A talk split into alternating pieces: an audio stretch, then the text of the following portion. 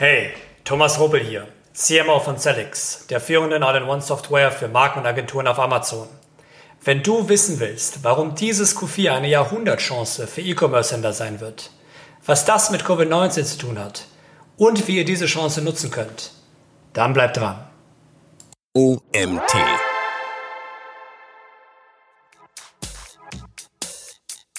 Eine der, der großen Sachen, die, die wir gemacht haben, ist schon den kompletten ähm, Händlerstamm und auch die, die sage ich mal, komplette Amazon-Community mit äh, verschiedenen Insights und Strategien durch diese Zeit zu, zu unterstützen und zu helfen. Herzlich willkommen zum OMT Online Marketing Podcast mit Mario Jung.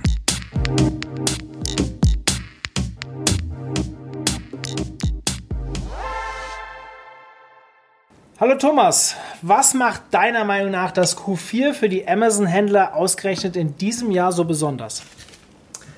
Ja, Mario, das ist, denke ich, eine, eine Frage, die sich gerade sehr viele stellen. Und ich denke, man kann es runterbrechen auf zwei große Faktoren. Ich denke, der eine ähm, hat natürlich mit äh, Covid-19 zu tun. Ähm, man kann, man kann sicherlich äh, mit gutem Gewissen behaupten, dass dieses Jahr ein ganz besonderes Jahr ist und vor allen Dingen auch einen großen Impact auf äh, E-Commerce und damit auch Amazon hat. Und äh, was wir hier einfach sehen können, ist, dass sehr, sehr viele neue Kunden und sehr viele neue auch Nutzer von Amazon einfach in den letzten Monaten dazugekommen sind. Und wir gehen davon aus, dass das in Q4 nochmal ein ganz neues Level erreichen wird. Und die zweite Thematik, die, denke ich, ganz wichtig ist, ist das große Fragezeichen um den Prime Day herum.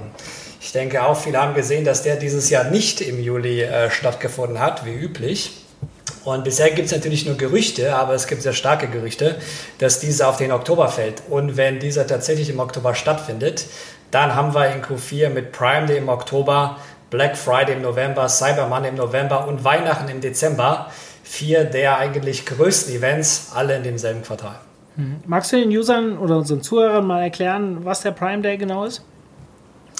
Ja, Prime Day, ich denke, für, für die, die Amazon äh, häufiger nutzen, ist eigentlich so der Hauptdeal-Tag von Amazon, ja, wo, wo am Ende des Tages jeder, der eine Prime-Mitgliedschaft äh, abschließt, Zugang zu sehr vielen bestimmten Deals hat. Es ist von Amazon der, einer der größten Tage des kompletten Jahres, neben Weihnachten, Black Friday und Cyber Monday und hilft einfach, die Prime-Mitgliedschaft für Amazon stark zu erhöhen. Aber auf der anderen Seite natürlich super Deals dann eben für die einzelnen Nutzer. Hm. Ähm, wir haben heute das Thema Amazon Advertising rund um Weihnachten, Black Friday und Prime Day, die Sachen, die du eben schon angesprochen hast. So holen Händler das Maximum aus dem Q4 des Jahrhunderts. Q4 des Jahrhunderts wegen Covid wahrscheinlich auch und natürlich die Fälligung dieses Tages, wie du schon gesagt hast. Aber lass uns vielleicht mal ein bisschen weiter vorne anfangen. Was verstehst du unter Amazon Advertising genau? In welche Bereiche oder in, in welchem Bereich kann ich das, in welche Bereiche kann ich das aufteilen? Ja, das, das denke ich ist ein, ein durchaus äh, gar nicht so einfache Frage, weil einfach so viel in dem, in dem Bereich existiert. Ich denke, ne, bisher die meisten, wenn sie über Online-Marketing auch im Bereich E-Commerce äh, reden, denken sehr klar über die klassische Welt von, von Google, von Display, von Programmatic, Facebook, Instagram und so weiter. Was aber natürlich parallel in den letzten Jahren jetzt auch passiert ist, ist, dass Amazon sein eigenes Advertising-Imperium aufgebaut hat. Und wenn man da so ein bisschen, ne, sag ich mal, wirklich so Eagle View Top Level unterscheiden will, gibt es eigentlich, sage ich mal, zwei größere Bereiche. Der eine Bereich sind all die Kernformate von Amazon selber, die hauptsächlich auch auf Amazon erscheinen. Die werden unterteilt in Sponsored Products, Sponsored Display und Sponsored Brands. Und es gibt noch den ganzen DSP-Bereich, das ist der programmatische Bereich, das ist der für die, die schon, schon tiefer im Advertising-Bereich sind, der eher klassische Bereich, wo man quasi Werbung auf Amazon, aber auch außerhalb von Amazon kaufen kann. Hm. Wie hat sich deiner Meinung nach das ganze Thema Advertising äh, dank Covid-19 in diesem Jahr verändert, beziehungsweise wie hat sich das Ganze auf das Jahr ausgewirkt? Ja, ich denke, das war also eine super spannende Phase im, im März tatsächlich, als das Ganze so richtig losging mit den ganzen Lockdowns weltweit. Wir hatten da bei Celix äh, die Community und die Nutzer gefragt, was sie zu dem Zeitpunkt vorhaben, advertising-seitig. Und äh, die Antwort war zu jener Zeit, dass über 40 Prozent wollten eigentlich die Budgets senken. Und das ist normalerweise auch eine ganz natürliche Reaktion. Man weiß nicht genau, was kommt, hat eine ganz große Unsicherheit im Markt und im Zweifel will man lieber erstmal runtergehen, weil man ein bisschen natürlich in solchen Momenten eher Angst hat, viel Budget zu, ja, zu verbrennen oder halt eben auch einfach nicht effizient auszugeben. Ähm, nur 20 Prozent zu dem Zeitpunkt haben gesagt, sie wollen mehr ausgeben. Wir haben dann sehr stark beobachtet, was tatsächlich dann im April, Mai und Juni passiert ist.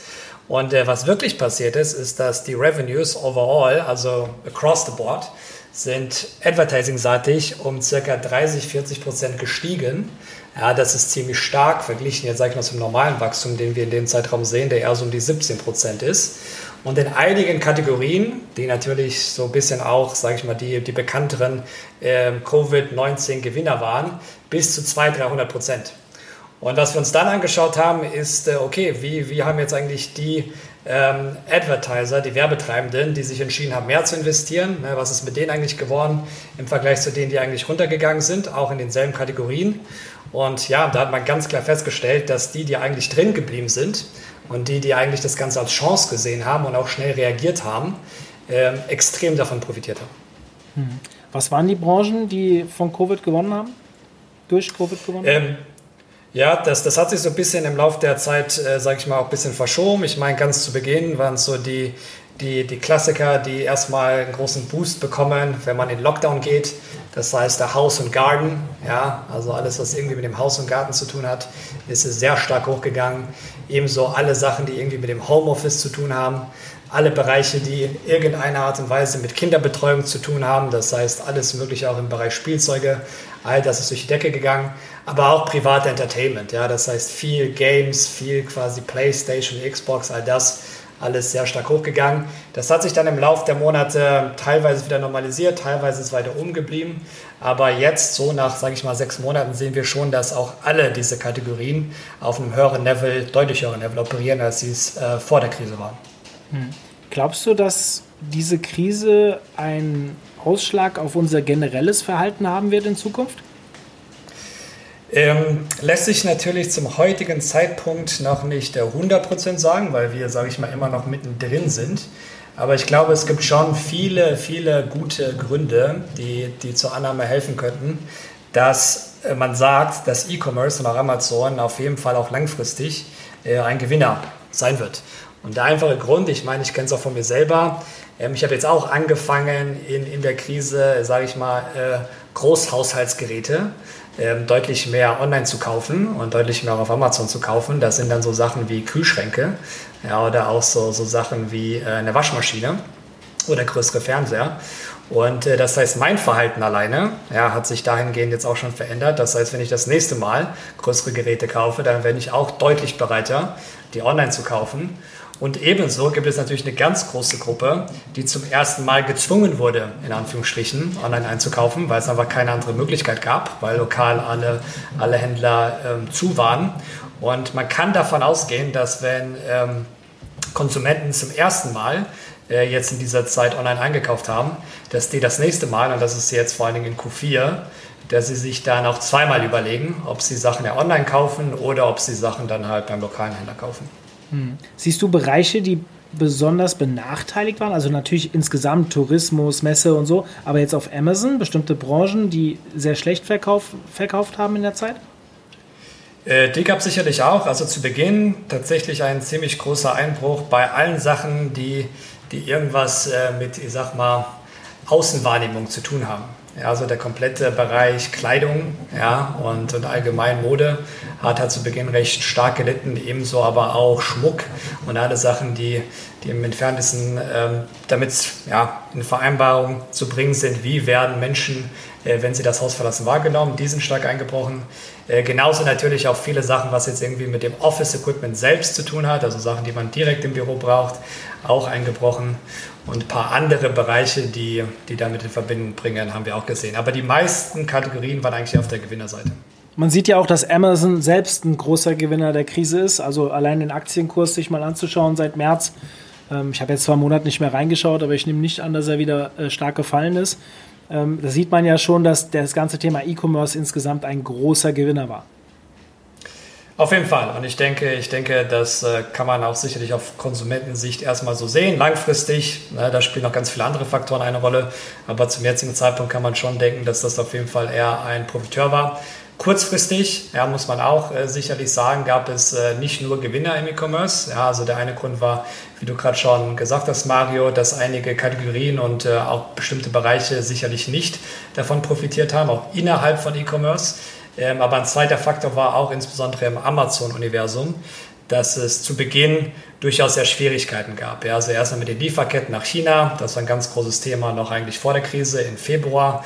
Dann äh, gab es später Probleme mit äh, Delays, also Verzögerungen bei den Lieferungen. Das war ein großes Thema im April.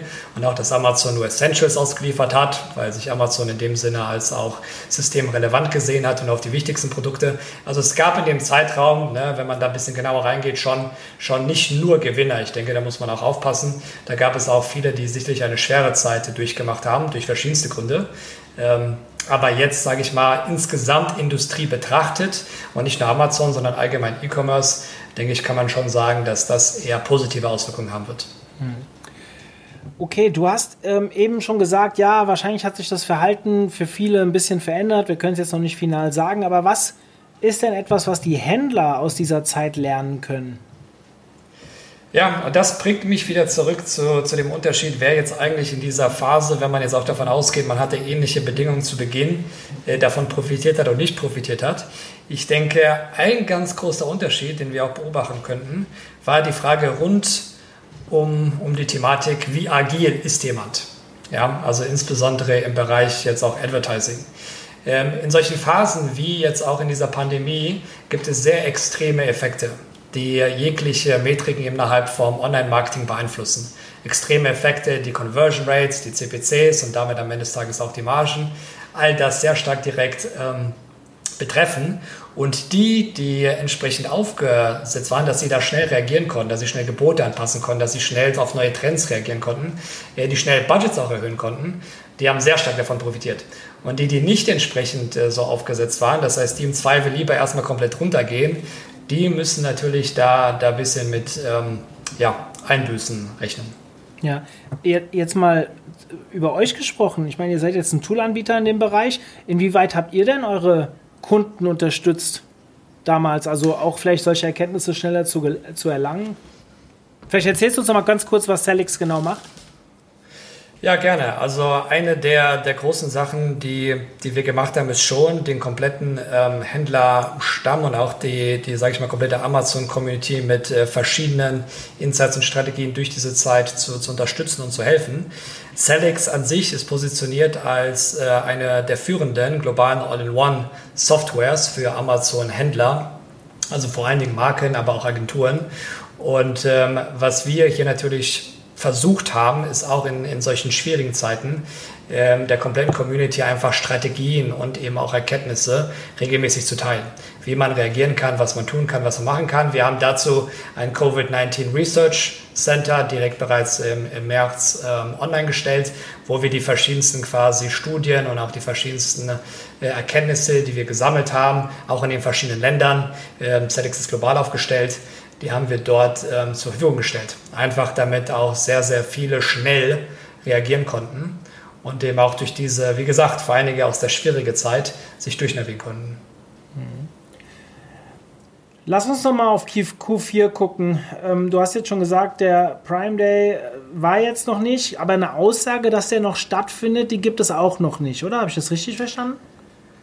Genau, es gibt keine offizielle Bestätigung zum Zeitpunkt heute ähm, von, von Amazon. Ähm, die, es gibt Gerüchte, ja, es gibt mehrere Gerüchte, auch Business Insider und ein paar andere haben, äh, gehen gerade davon aus, dass der zu Beginn Oktober passiert, ja, so in den Zeitraum 5. Oktober. Aber bisher wurde das nicht offiziell bestätigt. Ähm, das heißt, viele im Markt gehen gerade davon aus, er wird passieren und planen auch damit, aber eine komplette offizielle Bestätigung gibt es nicht. Ich glaube, der Grund ist auch einfach, äh, in diesem Jahr, auch hier muss Amazon, glaube ich, agil bleiben, äh, muss man solche Sachen tatsächlich immer ein bisschen kurzfristiger dann tatsächlich bestätigen oder auch ähm, absagen. Aber zum jetzigen Zeitpunkt gehen viele davon aus, dass er passiert, aber es kann auch sein, dass er nicht passiert. Und äh, wenn er stattfindet, dann ist das ähm, ja, dann bedeutet das letztlich für den kompletten Markt, dass man im Oktober, im November und im Dezember die jeweils wichtigsten ähm, Amazon-Tage und auch weitestgehend E-Commerce-Tage ähm, direkt hintereinander haben wird. Hm. Wie bereitet man sich als Advertiser auf sowas konkret vor? Das ist eine sehr gute Frage. Da gibt es ähm, verschiedene Strategien und auch verschiedene ähm, Sachen, die man jetzt hier als Advertiser tun kann. Ich denke, zu Beginn ist, denke ich, eine der wichtigsten Sachen, ist erstmal die richtigen Fundamente zu schaffen, ja, die richtigen äh, Strukturen zu schaffen. Und im Bereich von Amazon heißt das erstmal ganz konkret, äh, dass man überhaupt erstmal da ist. Ähm, es gibt drei Formate auf Amazon, Sponsor Product, Sponsor Brands und auch ähm, Sponsor Display. Aktuell nutzen die meisten, die auf Amazon unterwegs sind, Sponsor Products. Das ist so das klassische Format, das war jetzt schon länger da, das ist das, was auch äh, mit Abstand die meisten nutzen. Jetzt ist es aber so, dass, dass Amazon alle drei Formate ähm, sehr stark weiter pusht und auch sehr stark weiterentwickelt und insbesondere die anderen beiden, das heißt Sponsored Display und Sponsored Brands. Und in diesen beiden hat sich sehr viel getan. Und wenn wir auf den Markt schauen, dann sehen wir einfach, dass sehr viele da noch nicht wirklich mit angefangen haben. Und äh, wenn man jetzt aber wirklich in Q4 äh, das meiste rausholen will, dann sollte man das auf jeden Fall vorher schon entsprechend richtig aufsetzen und auch tun, weil all diese drei Formate alle von denen erscheinen auf den zwei wichtigsten Seiten auf Amazon. Auf der einen, das ist die Suchergebnisseite, das ist die, die jeder kennt, wenn er irgendein Produkt bei Amazon sucht. Da erscheinen alle drei Formate und auch auf der Produktdetailseite. Das heißt, sobald man ein Produkt auswählt, auch hier erscheinen alle drei Formate. Das heißt, erstmal diese Grundstrukturen zu schaffen, dass man wirklich alle Sachen nutzt und auch einfach dort ist, wo die Konsumenten sind, ist, denke ich, ganz wichtig. Magst du unseren Zuhörern mal die Unterschiede erklären zwischen diesen drei verschiedenen ähm, Anzeigtypen? Sehr gerne. Also Sponsor Products ist so ein ganz klassisches, ich sag mal, Performance-Format, ähm, wo die Grundidee ist, man versucht ein bestimmtes Produkt an einen sehr bestimmten Nutzer ähm, zu promoten und das ist auch das, was denke ich die meisten auf Amazon kennen. Da steht ne, grundsätzlich immer alle Produkte, die, die irgendwo gefeatured sind, ne, wo dann einfach steht promoted das ist das, was, denke ich, am bekanntesten ist. Es ist ein klassisches Performance-Marketing-Format, klassisch ROI getrieben. Das zweite Format, Sponsor Brands, hat einen deutlich größeren Fokus auf äh, Branding, ist in dem Sinne also auch nur verfügbar für Händler, die eine registrierte Brand haben, aber das sind auf Amazon durchaus sehr viele. Und dort gibt es prinzipiell drei unterschiedliche Möglichkeiten, die man, die man da promoten kann. Man kann eine bestimmte Kollektion von Produkten, die man hat, promoten. Das heißt nicht nur eins, sondern gleich mehrere. Das nennt sich Product Collection. Man hat als zweiten großen Format äh, den, den Store Spotlight. Auf Amazon kann man Stores erstellen, das heißt eigenen Shop innerhalb von Amazon. Und der Store Spotlight ähm, Subformat in diesem Sinne hilft es halt eben, diesen, diesen Shop ja wirklich zu promoten. Viele haben das auf Amazon schon gesehen, wenn da quasi eine bestimmte Brand oben gefeatured ist und links im Shop gezeigt wird. Darum handelt es sich hier. Und das dritte Unterformat bei Sponsor Brands ist ein Videoformat. Auch hier ganz wichtig. Amazon sieht natürlich auch, dass Videos eine sehr, sehr gute, sehr gute Art sind, eine Brand aufzubauen. Das heißt auch hier quasi das aufgebaut. Also bei Sponsor Brands geht es letztlich um den Brandaufbau auf Amazon, wird aber auch von vielen Werbetreibenden als Performance-Vehikel genutzt, weil die Performance-Zahlen gar nicht so unterschiedlich in vielen Fällen zu Sponsor Products sind. Das dritte Format, Sponsor Display, kennen die meisten, die es ursprünglich mal genutzt haben, eher im Bereich Remarketing. Das heißt, äh, hier geht es eigentlich darum, bestimmte Audiences zu targeten und zwar insbesondere auch außerhalb von Amazon. So haben es die meisten auch in den ersten Jahren genutzt. Mittlerweile gibt es aber auch Wege, wo man eigentlich sehr, sehr gezielt targeten kann, und zwar innerhalb von Amazon, wo man auch sehr attraktive Placements bekommt, beispielsweise direkt unter der Buybox, also da, wo eigentlich der Konsument sich direkt entscheidet, äh, dass er jetzt eigentlich kaufen will. Also eigentlich auch ein sehr mächtiges Format, ist jetzt, sage ich mal, bei vielen noch eher der, in Anführungsstrichen, New Kid on the Block, aber auch eigentlich mittlerweile eher ein Performance-Format. Gehen wir mal davon aus, dass einige unserer Zuhörer sich noch nie wirklich vorbereitet haben auf einen Prime Day oder so ein Cyber Monday oder Black Friday. Ähm, wir sind jetzt knapp eineinhalb Monate davor. Wenn jetzt, also wenn der Podcast rauskommt, sind wir deutlich näher dran. Aber jetzt aktuell, wo wir aufnehmen, sind wir knapp 40 Tage vor diesem vielleicht angedachten Prime Day. Ähm, wie müsste man sich jetzt darauf vorbereiten? Also was, was denkst du, was so die ersten Schritte wären, was sich jetzt ein Händler überlegen sollte? Also auf der, von der Advertising-Sicht denke ich auf jeden Fall die ganzen Grundstrukturen schaffen, ne, wo, wo die eine Sache ist die, die wir gerade schon ange, ähm, angeschnitten haben, aber auch ne, drumherum gibt es natürlich noch weitere Fragen zum Thema Struktur, Gebote und am Ende des Tages auch, wie man das Ganze automatisieren kann. Das heißt, das ist sicherlich ein großer Bereich. Der zweite Bereich ist äh, Inventory. Ja, das heißt, auch hier muss man jetzt einmal damit rechnen, dass ähm, der Lagerbestand eine ganz wichtige Rolle spielen wird, jetzt äh, im Lauf äh, von Q4. Das heißt, äh, man will da auf gar keinen Fall ja, in dem Sinne out of stock sein. Das heißt, jetzt ist spätestens die richtige Zeit, sicher zu gehen, dass man in den heißen Monaten des Jahres nicht auf einmal äh, sitzen bleibt auf einer Situation, wo man prinzipiell äh, nicht ähm, verkaufen kann. Und ich denke, die dritte Sache ist, sich auch ein bisschen mehr Gedanken zu machen zu bestimmten Angeboten. Also der Prime Day insbesondere ist ja sehr stark auch durch Deals äh, strukturiert. Das heißt, auch hier ein bisschen tieferes Verständnis, wie sind eigentlich wirklich die Margen, äh, die meine Produkte haben. Auch da gibt es bei Amazon äh, und Selx bietet das auch verschiedene Möglichkeiten, um genau zu verstehen, was ist eigentlich meine aktuell tatsächliche Marge auf Amazon, wie ist die Marge, wenn ich die normalen Advertising-Kosten noch abziehe und wie viel Marge habe ich eigentlich noch, wenn ich jetzt noch mit dem Preis äh, da rumspielen möchte, um halt eben quasi noch die Nachfrage anzukurbeln.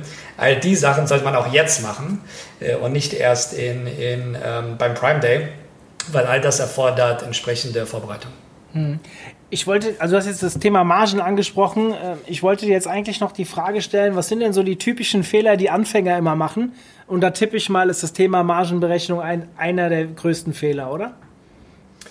Sicherlich, ja. Ich denke, ähm, bei, bei Amazon ist das ein durchaus sehr, sehr wichtiges ähm, und auch komplexes Thema, ähm, weil es gibt sehr, sehr, sehr viele verschiedene Gebühren, die ähm, abhängen von sehr vielen verschiedenen Faktoren. Das heißt, überhaupt erstmal einen Überblick zu bekommen, was ist eigentlich meine tatsächliche Marge außerhalb von Advertising, ja, ist schon mal ein, ein äh, großes Thema, äh, womit sich, denke ich, jeder lieber früher als später beschäftigen sollte. Und zum Glück gibt es da äh, verschiedene Tools wie auch Celix, die genau das tun und das auch sogar auf einer App-Version machen. Das heißt, dass man, man sieht das wirklich auch in Realtime. Ich denke, ein ganz wichtiger Faktor. Der zweite Faktor ist dann die Marge im Einklang bringen mit täglichen Advertising- und Pricing-Aktivitäten. Weil hier quasi kommen natürlich auch gewisse Komplikationen. Ähm, wie quasi macht man wirklich, dass das Ganze richtig attributed wird, dass das Ganze richtig gemessen wird. Auch hier gibt es automatisierte Lösungen, wo auch unter anderem Select hilft, äh, wo man einfach sehr klar sehen kann, was ist eigentlich meine tatsächliche Marge pro Produkt, pro Produktkategorie oder dem auch ähm, für bestimmte Bereiche, die mich jetzt äh, interessieren. Und dann kann man das Ganze eben auch mit verschiedenen Pricing-Strategien und Deal-Strategien ähm, verbinden. Die ganzen erweiterten Themen, wenn es darum geht um äh, Customer Lifetime Value, das heißt, wie viel Wert ist wirklich jetzt ein neuer Konsument für mich auf Dauer, das würde ich zu Beginn auf jeden Fall erstmal außen vor lassen. Da gibt es auch im Amazon-Universum noch nicht so viele Sachen, die es außerhalb von Amazon gibt, wenn man beispielsweise mit Google gewohnt ist zu arbeiten. Das heißt, die würde ich vor allen Dingen zu Beginn erstmal außen vor lassen. Hm. Was macht ihr denn, um euch für die Zukunft so ein bisschen zu rüsten? Also ich rede jetzt nicht von Celix selbst, sondern wenn ihr jetzt sagt, hey, wir wollen unsere Kunden weiter schützen, ähm, gibt es irgendwas Konkretes, was ihr euch gerade überlegt, was man noch erweitern könnte, beziehungsweise wie ihr noch mehr Support leisten könntet? Also ein ganz großes Thema für uns, und das merken wir jetzt halt vor allen Dingen auch im Advertising-Bereich, ähm, ist es, die Community und auch einfach den kompletten Markt zu, ja, ich will nicht sagen zu, zu, zu coachen, aber einfach am Ende des Tages die ganzen, die ganzen Insights und auch die Erfahrungen, auch die Strategien, die wirklich anwendbar zu machen und die skalierbar zu machen. Dass wenn man jetzt bedenkt, es gibt eine Million, zwei Millionen Verkäufer auf Amazon, äh, von denen sind sehr viele nicht im Herzen ja, Advertiser. Das heißt, sie sind es prinzipiell nicht zwingend gewohnt, dass man, ähm, wie man jetzt wirklich CPCs aussteuert, wie man Kampagnen baut, wie man verschiedene Targeting setzt. Das heißt, für sehr viele Markt ist das eher ein neuer Bereich.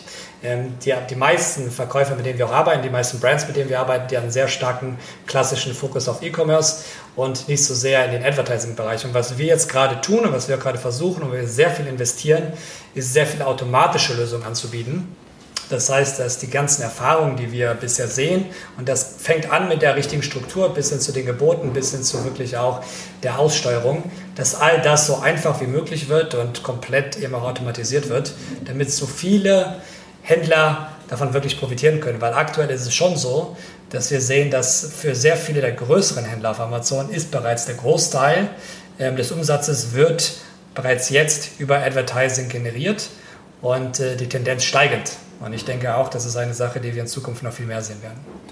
Wie ist das denn so insgesamt aus deiner Sicht? Ich meine, jetzt seid ihr ein Amazon-Tool, was uns unterstützt auf Amazon. Ist aber Amazon selbst deiner Meinung nach für einen Händler immer noch so die Zukunft, also Gegenwart sowieso, aber auch die Zukunft. Man hört ja immer so ein bisschen auch hier Botschaften, dass Amazon selbst immer mehr Produkte anbietet und sich gerne auch mal bei guten Margen ähm, äh, ihre schon länger auf Amazon aktiven Händler vielleicht auch mal verdrängt durch eine eigene Produktstrategie. Wie ist so dein Gefühl? Sollte man das eher so außen vor lassen und sich mehr darauf konzentrieren? Und du denkst, da ist in Zukunft noch viel mehr möglich? Oder glaubst du, ja, man muss auf der anderen Seite auch aufpassen und sollte natürlich immer alternative Strategien beachten? Ähm, ja, also ich denke, hier gibt es zwei, zwei Punkte, wie man, wie man sich dieser Frage nähern kann. Ich denke, die eine Sache, erstmal Amazon selbst. Ähm, ich glaube, da kommt heutzutage eigentlich kaum noch eine, eine größere Brand oder ein größerer Händler vorbei. Ähm, am Ende des Tages müssen Verkäufer dort sein, wo, wo die Kunden einkaufen und auch einkaufen wollen. Und das ist nun mal in den, in den meisten äh, größeren E-Commerce-Ländern, inklusive Deutschland, ist das Amazon. Und dort, wo letztlich der Konsument ist, da muss auch der Händler sein. Deswegen denke ich, gibt es erstmal mittellangfristig da auch keinen Weg vorbei. Und ich denke, ähm, das sehen wir auch bereits jetzt. Und ich glaube, das ist jetzt auch für die meisten Händler, die wir auf Amazon sehen und mit denen wir arbeiten, ist das auch bisher eine, eine sehr gute ähm, Sache, um wirklich letztlich eine riesige Kundenschaft zu erreichen, die es ansonsten viel schwerer ist zu erreichen, jetzt beispielsweise mit dem eigenen Store.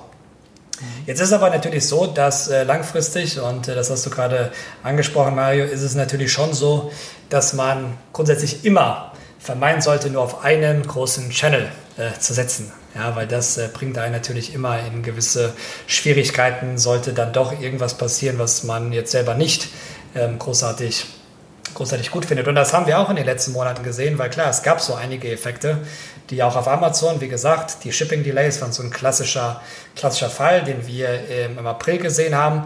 Ähm, was jetzt, wie gesagt, prinzipiell eine gute Sache war von Amazon, aber einige Händler hatten natürlich dann auch das Problem, die hatten äh, prinzipiell ähm, den Stock, aber wenn sie nur über Amazon verkauft haben, konnten sie es halt eben nicht verschicken. Das heißt, da war es ein Vorteil, wenn man auch die Möglichkeit hatte, selber direkt an die Kunden zu verschicken, was quasi im Amazon-Kontext ähm, nicht FBA, sondern dann FBM, ähm, Fulfillment by Merchant genannt wird. Das heißt, die hatten einen großen Vorteil. Aber genauso hatten auch die einen Vorteil, die mehrere Kanäle hatten. Weil wenn man noch parallel seinen Shopify-Store hat, der auch sehr gut läuft und da man auch direkte Kontrolle jetzt über über Anzeigen bei Google Shopping oder bei Instagram hat, dann kann man auch dort viel besser natürlich shiften und reagieren. Das heißt, eine grundsätzliche Diversifikation ist, denke ich, immer hilfreich und würde ich auch grundsätzlich langfristig den meisten immer empfehlen. Aber ich denke, an Amazon führt zum einen nicht wirklich ein Weg vorbei und ich denke auch vor allen Dingen für kleinere Händler ist es auch auf jeden Fall der, der beste Weg, um erstmal sehr schnell zu wachsen. Ja. Ich könnte mich noch stundenlang mit dir darüber unterhalten. Ich habe aber zum Schluss noch eine Frage. Ich hoffe, dass du uns da Einblicke geben kannst. Wenn sich jetzt jemand sagt, Amazon Advertising, ja, das will ich ausprobieren, mit was muss der denn so kostentechnisch rechnen? Jetzt vielleicht im Vergleich zu Google oder Facebook Ads? Wo, wo denkst du, also klar, ist ein ganz anderes Gebiet, hier geht es um Produkte, aber Google hat ja auch Google Shopping. Und äh, haben wir da Ver Vergleiche? Also ich habe früher mal gesagt, Facebook ist noch deutlich hinter Google hinterher und ist dementsprechend auch noch billiger. Mittlerweile kann man das in manchen Bereichen gar nicht mehr sagen. Ist ja auch eine andere Art von, eine andere Art von ähm, äh, Distribution. Also das eine ist ja eher äh, demografisch und das andere ist Keyword-basiert. Aber wie ist das bei Amazon? Hast du das Gefühl, dass es aktuell noch günstig und man sollte da unbedingt rein oder denkst du, der Markt ist auch schon am Brennen, sprich ähm, schon relativ teuer? Ähm, ich denke schon, dass es noch verhältnismäßig ähm, günstig ist. Also die meisten ähm, Händler und auch Agenturen, mit denen wir arbeiten, die, die sind schon weitestgehend zufrieden mit, mit den, den klassischen ähm, ROAS und auch äh, ACOS-Metriken. Ähm, ist aber natürlich auch so, dass äh, wie auch bei Google nimmt die, der Wettbewerb zu. Ja, der nimmt zu und der nimmt de facto täglich zu. Das heißt, ich denke, es ist schon wichtig, dass man da realistisch äh, rangehen muss und einfach sagen muss, okay, wenn man erfolgreich bei Amazon Advertising sein soll, dann sollte man auf jeden Fall schnell starten und auch gerne mit kleineren Budgets zu beginnen. Also wir haben eine relativ große Gruppe auch bei uns, die erstmal monatlich mit unter 1000 Euro anfängt, einfach um erstmal überall ein Gefühl zu bekommen, gewisse Erfahrungswerte zu bekommen und auch einfach mal gewisse Benchmarks zu bekommen dann aber schon stufenweise strukturiert hochzuwachsen. Das heißt, die meisten Händler, wo wir einfach sehen, dass diese erfolgreich sind, die sind schon eher in dem Bereich über 5000 Euro im Monat. Das ist eine ziemlich große Gruppe, die eigentlich sehr stark profitiert. Overall würde ich sagen, schon sehr vergleichbar mit eigentlich so der klassischen, ich sag mal, Segmentierung, die man auch bei einem Google Shopping Group sehen würde. Mhm. Lieber Thomas, wir sind am Ende angekommen. Vielen lieben Dank für die Einblicke, was uns so in Q4 erwartet aus E-Commerce-Sicht. Hat mir sehr viel Spaß gemacht und ja, ähm, erstmal danke und Grüße ans Team. Vielen Dank, Mario. War mir eine Freude. Ja, und ihr da draußen, ihr wisst Bescheid, äh, nächsten Montag die nächste Folge. Ich hoffe, ihr seid wieder dabei. Und wenn ihr uns noch nicht empfohlen habt, dann wird es langsam Zeit. Gell? In diesem Sinne, bis dann. Ciao. Zum Abschluss der heutigen Folge mit Thomas möchte ich euch ganz kurz auf eine weitere Podcast-Spur hinweisen, die wir im Angebot haben. Seit mehreren Wochen jetzt schon haben wir einen Vorlese-Podcast gestartet, in dem ich ja die Artikel, die unser Magazin online gehen, vorlese. Also wenn ihr keine Lust habt zu lesen, sondern euch auf dem Weg zur Arbeit beim Gassi gehen berieseln lassen wollt, dann abonniert unseren Magazin-Podcast, unseren Vorlese-Podcast. Wie ihr den findet, geht einfach in unseren letzten Artikel im Magazin, klickt dort auf die Tonspur bzw. den Kanal, den ihr wollt, der ist darunter verlinkt und abonniert uns. Wir würden uns sehr freuen darüber. In diesem Sinne bin ich raus und bis nächste Woche. Euer Mario.